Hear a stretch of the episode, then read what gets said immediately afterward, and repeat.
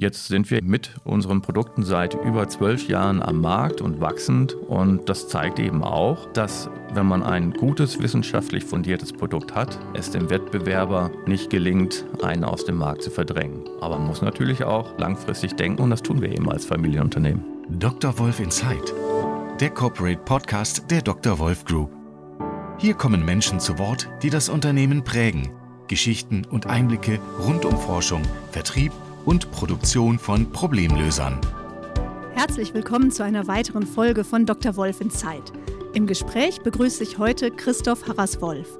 Der gelernte Jurist und Urenkel des Firmengründers Dr. August Wolf trat 2006 als geschäftsführender Gesellschafter ins Unternehmen ein. Er verantwortet heute die Bereiche Recht, Einkauf und Supply Chain sowie die Verbandsarbeit. Ich möchte von ihm erfahren, welche Herausforderungen für seine Bereiche er für 2023 sieht und welche Wege das Unternehmen geht, um sich zukunftsfähig aufzustellen. Daher werden wir auch heute über die Frage sprechen, was macht Dr. Wolf als Familienunternehmen aus? Mein Name ist Nina Lauterbach. Viel Spaß mit dieser neuen Episode. Herzlich willkommen. Guten Morgen, Herr Raswolf. Schönen guten Morgen. Wir haben ja eine kleine Rubrik vorab immer eine These, die ich Sie bitte kurz und knapp zu kommentieren. Was sagen Sie zu dem Satz? Werte geben den Zielen eine Bedeutung und Werte bestimmen, wie man die Ziele erreicht. Ja, stimmt. Aus meiner Sicht ist das so. Ja, unsere Herkunft als Familienunternehmen, das 1905 äh, gegründet wurde, bringt einfach ein Wertegerüst mit sich. Und dazu zählen ganz klar Offenheit, Ehrlichkeit, Verlässlichkeit und dieser Rahmen, den benötigen wir auch, um unsere Ziele entsprechend zu erreichen. Sie sind 2006 ja ins Unternehmen eingetreten und leiten seitdem unter anderem die Rechtsabteilung. Erinnern Sie sich noch, was vielleicht Ihr erster größerer Rechtsstreit in Ihrer neuen Funktion war?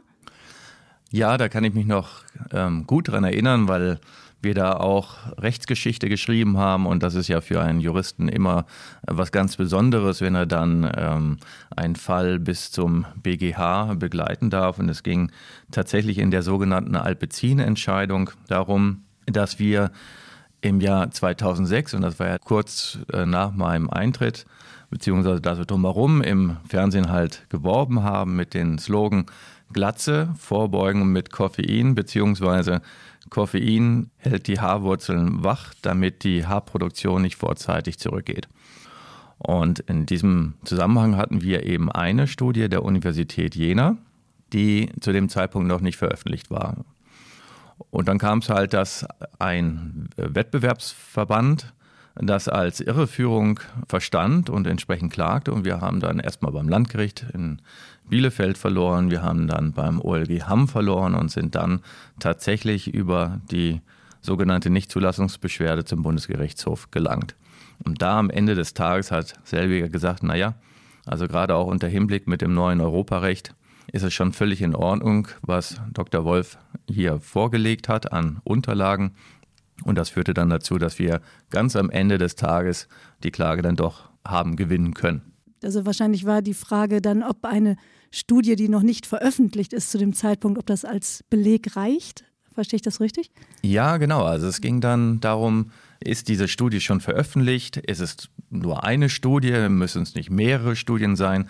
Muss es einen wissenschaftlichen Diskurs um diese äh, Neuerung, um das Ergebnis der Studie gegeben haben? Und da hat dann der BGH im Hinblick auf Europarecht gesagt, nein, das ist alles nicht notwendig, weil das am Ende des Tages ja auch innovationsfeindlich ist. Denn wenn man etwas Neues entwickelt und keiner will dann nachher drüber sprechen, dann würde das ja bedeuten, man könnte diese Innovation überhaupt nie am Markt bewerben. Und das ist ja widersinnig. Und da hat er dann völlig richtig erkannt, es reicht eine Studie, die Lega Artis stattgefunden hat an einer renommierten Universität, und das ist ja auch die Universität Jena.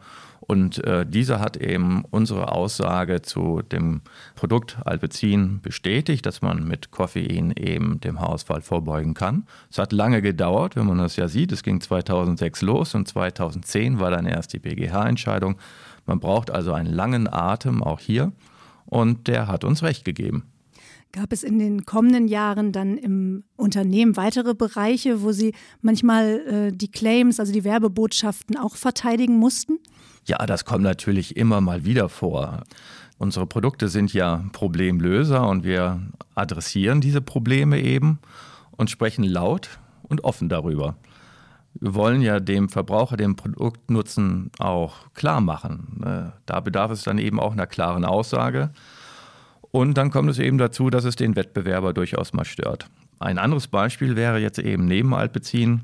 Da sind wir 2009 in den Bereich der Zahnpflege eingestiegen und damals hieß das Produkt BioRepair. Heute ist es, sind es die Marken Bionic und Carex. Und es gibt in dem Bereich Zahnpflege nur wenig große Konzerne auf dem Markt und von denen hat natürlich keiner auf uns gewartet, dass wir nun auch noch mit einem neuen innovativen Produkt kommen. Und da wir eben nicht wie unsere Wettbewerber in unseren Zahnpasten und Mundspülungen auf Fluorid setzen, sondern eine Zinkcarbonat-Hydroxylapatit-Formulierung verwenden, ein schwieriges Wort, man merkt es schon, wurden unsere Aussagen eben auch oftmals angegriffen.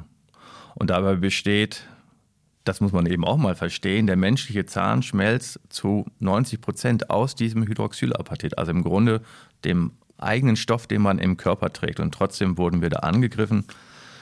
Naja, aber jedenfalls haben Wissenschaftler eben nachgewiesen, dass uns eben der Nachbau des naturverwandten Zahnschmelzes in unseren Zahncremes gelungen ist. Und wir konnten dann eben auch belegen, dass wir mikrofeine Läsionen am Zahn durchaus damit auffüllen können. Und äh, dieser Effekt entsteht dann sozusagen beim Draufbürsten. Und das hat die Studienlage dann am Ende des Tages auch belegt. Das hat natürlich eine Weile gedauert, man, weil man am Anfang noch nicht so viele Studien hat. Das baut sich dann so auf. Und jetzt sind wir eben mit unseren Produkten seit über zwölf Jahren am Markt und wachsend. Und das zeigt eben auch, dass wenn man ein gutes, wissenschaftlich fundiertes Produkt hat, es dem Wettbewerber nicht gelingt, einen aus dem Markt zu verdrängen. Aber man muss natürlich auch dann die entsprechende Power aufbringen und langfristig denken und das tun wir eben als Familienunternehmen. Jetzt ist Dr. Wolf als international agierendes Unternehmen ja häufig in den Medien eben mit Expansion in verschiedene Auslandsmärkte oder mit Neuheiten aus der Forschung oder der Produktwelt. Dass Dr. Wolf ein Familienunternehmen in vierter Generation ist, merkt man vielleicht manchmal erst auf den zweiten Blick. Also wenn man hier die Gebäude betritt und vielleicht auch einen Besprechungsraum kennenlernt, dann äh, sieht man sich tatsächlich manchmal auch gegenüber Porträts, Porträts äh, ihres Großvaters oder auch ihrer Großmutter, Frau Doris Wolf.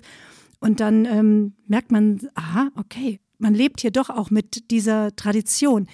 War das damals von Ihrer Großmutter ein Wunsch auch, dass Sie dann nach Ihren ersten Erfahrungen im Berufsleben eintraten hier in das Unternehmen?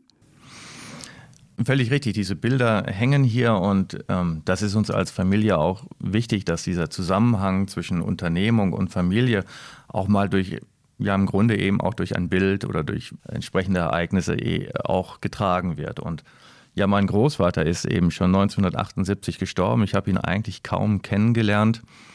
Meine Großmutter hat dann die Unternehmung fortgeführt und die Familie repräsentiert gegenüber den Mitarbeitern und eben auch nach außen. Und sie hatte eben immer ein offenes Ohr für die Belange unserer Mitarbeiter. Das war ihr eben sehr, sehr wichtig. Und dass sie eben auch weiter die Familie präsentiert hat und dass dieses auch fortgeführt wird. Und damit ist die Antwort ja, sie hat sich das gewünscht und ähm, dass ich ebenfalls dann in die Geschäftsführung eintrete. Und ich habe es bis heute auch nicht bedauert. Können Sie noch mal ein Beispiel bringen, was diese Tradition für Sie heute bedeutet? Also Ihr Urgroßvater hat ja mit Pharmazie gestartet, kann fast sagen zur selben Zeit, wie hier ein anderes großes Unternehmen Oetker dann auch startete. So ein bisschen kann man sich das manchmal mhm. vorstellen. Er ja. hat sich vielleicht auch den Markt geteilt.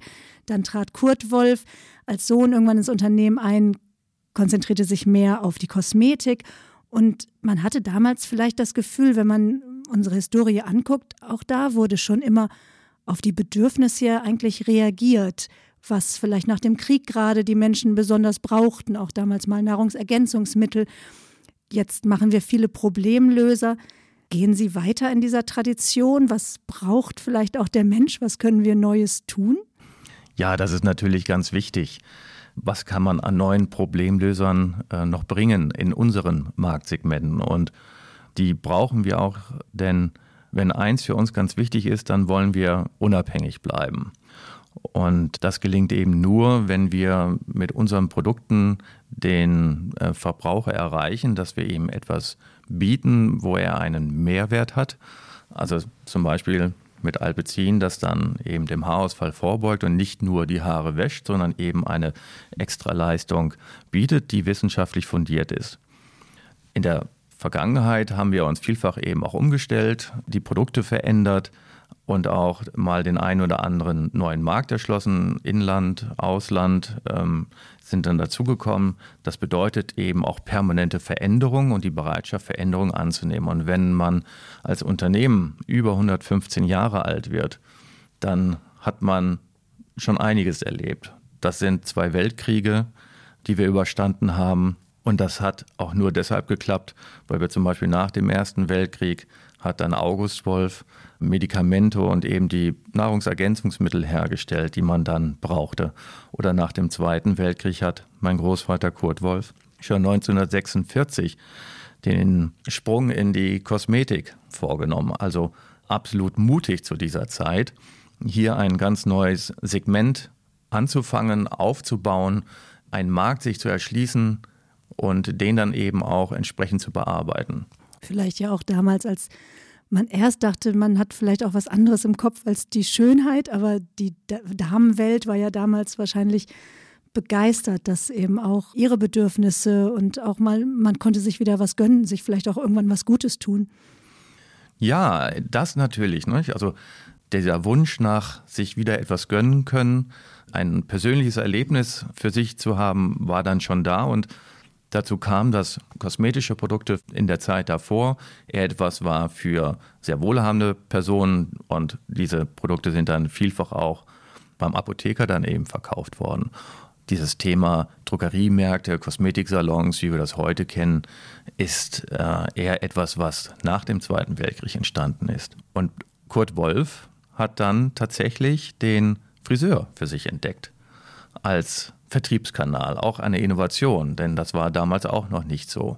Und das hat eben für die Marke Alcina, die er da aufgebaut hat, dann gut funktioniert und auch das Unternehmen ähm, nach dem Krieg eben weiter fortentwickelt. Mhm. Als Sie einstiegen, haben Sie sich rasch ja auch in der Verbandsarbeit dann aktiv beteiligt, haben zum Beispiel bei dem IKW, dem Industrieverband Körperpflege und Waschmittel oder auch beim BPI, dem Bundesverband der pharmazeutischen äh, Industrie, sich engagiert.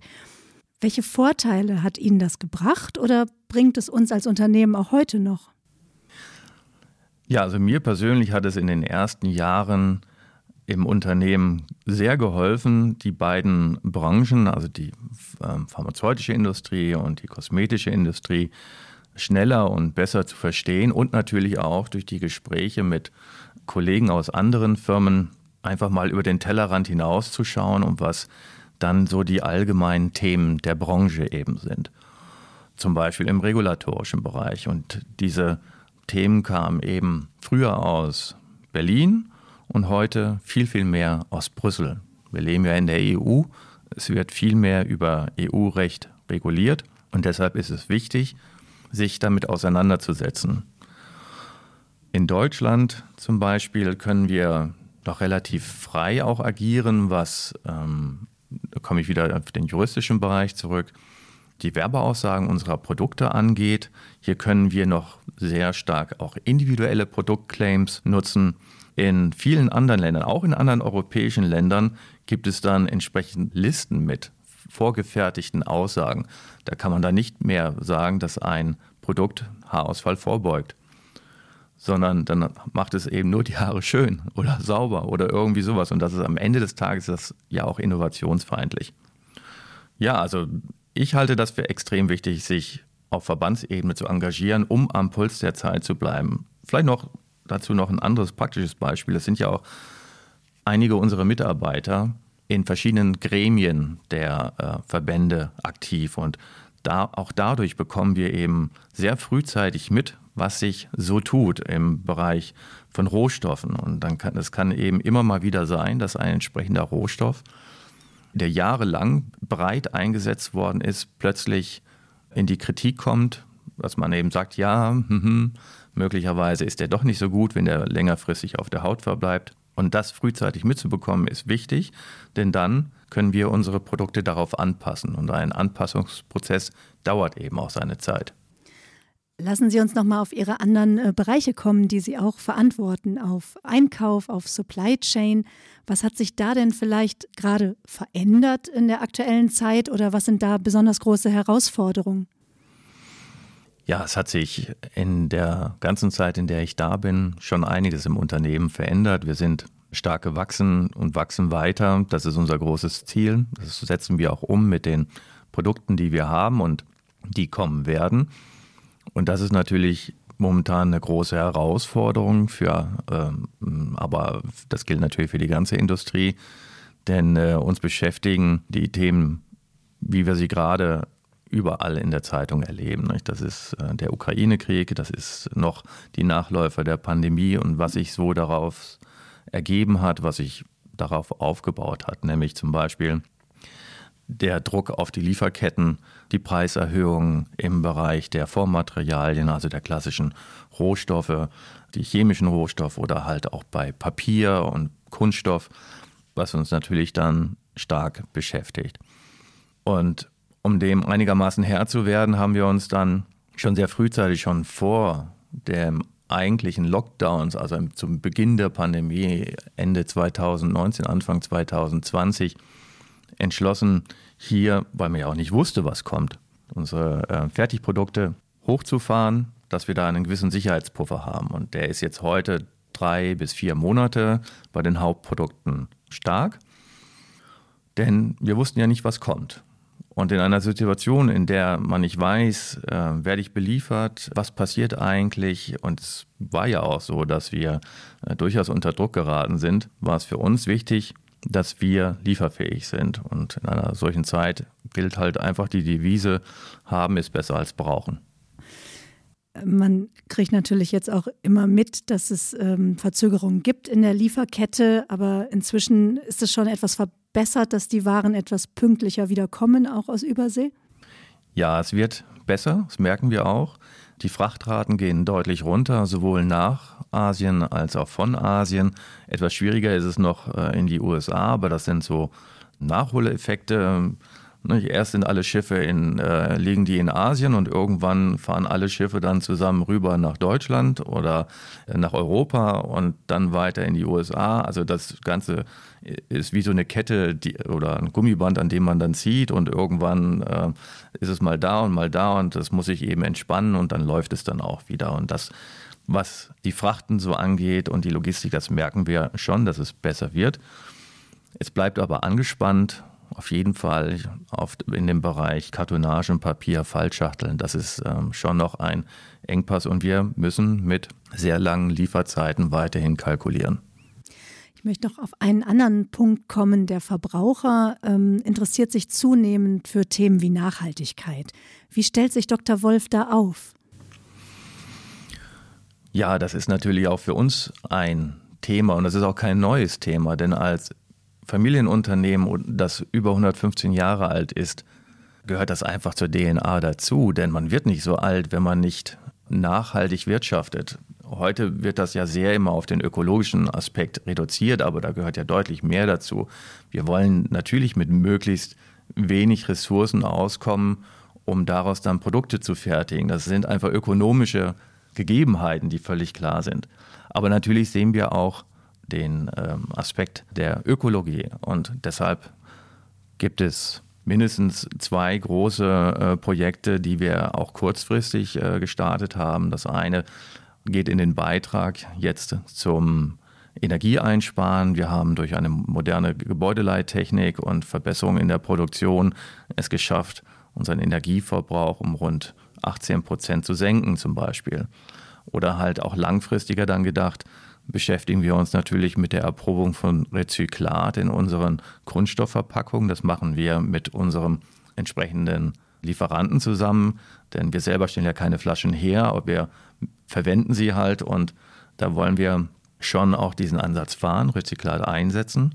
Aber das ist nicht trivial, denn wir wollen ja auch weiterhin die Qualität hochhalten und deshalb müssen wir entsprechende Maschinentests fahren mit den ähm, neuen Produkten um dann zu sehen, ob alles immer klappt. Und meistens geht dann doch erstmal was schief. Daraus lernen wir, um halt auch weiterhin in der Lage sein, zu sein, Produkte an unsere Verbraucher zu geben, die auch den 1A-Qualitätsanspruch gerecht werden, den wir als Dr. Wolf verkörpern und den der Verbraucher auch zu Recht von uns erwarten kann. Wenn man auf den Aspekt der Nachhaltigkeit schaut, gibt es ja auch noch einen dritten Bereich, ähm, das ganze Soziale. Also Dr. Wolf ist hier ähm, in Bielefeld sehr, sehr fest verankert, tut da auch viel für seine Mitarbeiter. Wie sehen Sie das? Sehen Sie sich als Unternehmen, was in Bielefeld auch zukünftig seinen Standort behalten wird? Ja, wir sind auf jeden Fall hier mit der Region fest verbunden. Ähm, Dr. Wolf und Bielefeld, das gehört einfach zusammen. Wir sind hier als Familie ansässig. Wir haben hier eine, eine Stiftung äh, ins Leben gerufen. Das heißt, meine Großmutter hat diese Stiftung zu ihrem 90. Geburtstag 2010 gegründet, die Doris Wolf Stiftung. Und sie hat das Ziel, Kinder, Jugendliche und Studenten für Naturwissenschaften zu begeistern. Denn meiner Großmutter war es eben wichtig, dass Kinder eine gute Ausbildung bekommen und einen guten Start ins Leben haben. Und ihr persönlich lagen Themen wie Pharmazie und Chemie ganz besonders am Herzen. Und das ist auch der Sinn der Doris Wolf Stiftung und somit fördern wir hier in Bielefeld, äh, vor allem mit der Universität Bielefeld und dem sogenannten Teuto Lab, die Doris Wolf Wochen, bei denen Klassen unterschiedlicher Jahrgänge, aber vor allem eben im jungen Bereich, also fünfte, sechste, siebte, auch noch neunte Klassen, unterstützt werden im Bereich der MINT-Fächer, vor allem natürlich mit Chemie und dass sie da einen spielerischen Zugang zur Chemie bekommen. Und unser großes Ziel ist, dass sich das eben fortsetzt und aus diesen kleinen äh, kleinen Forschern. Diesen kleinen Forschern, genau, diesen kleinen Forschern dann große Forscher werden und vielleicht dann auch ganz uneigennützig der eine oder andere vielleicht dann auch den Weg zu Dr. Wolf findet. Wir sind eingestiegen mit der Frage nach Werten. Jetzt möchte ich als Abschluss noch mal einmal fragen, was Ihnen persönlich für Werte am Herzen liegen, auch als, äh, ja, in Ihrer Rolle als Geschäftsführer. Ja, mir persönlich ist es wichtig, dass man vor allem miteinander offen und ehrlich kommuniziert. Das schafft aus meiner Sicht dann die Vertrauensbasis, auf der man dann erfolgreich zusammenarbeiten kann. Wenn man Erfolg hat, dann ist das natürlich schön. Man weiß allerdings nie, hätte es nicht noch besser sein können. Da muss man dann eben genauso dran arbeiten wie an Fehlern. Aus Fehlern lernt man leichter, weil es ist ja schief gegangen. Also muss ich schauen, dass ich beim nächsten Mal das besser und anders mache. Aber das gelingt beides nur, also besser werden, als man war und aus Fehlern lernen, wenn man eben offen und ehrlich miteinander umgeht, Vertrauen hat zu seinen Kollegen, zu seinen Mitarbeitern und die dann auch mal machen lässt, denn dafür sind sie ja dann auch bei uns. Das sind so die Dinge, die mir ganz besonders wichtig sind im Rahmen der Zusammenarbeit. Ich danke Ihnen ganz herzlich für das Gespräch. Ich danke Ihnen.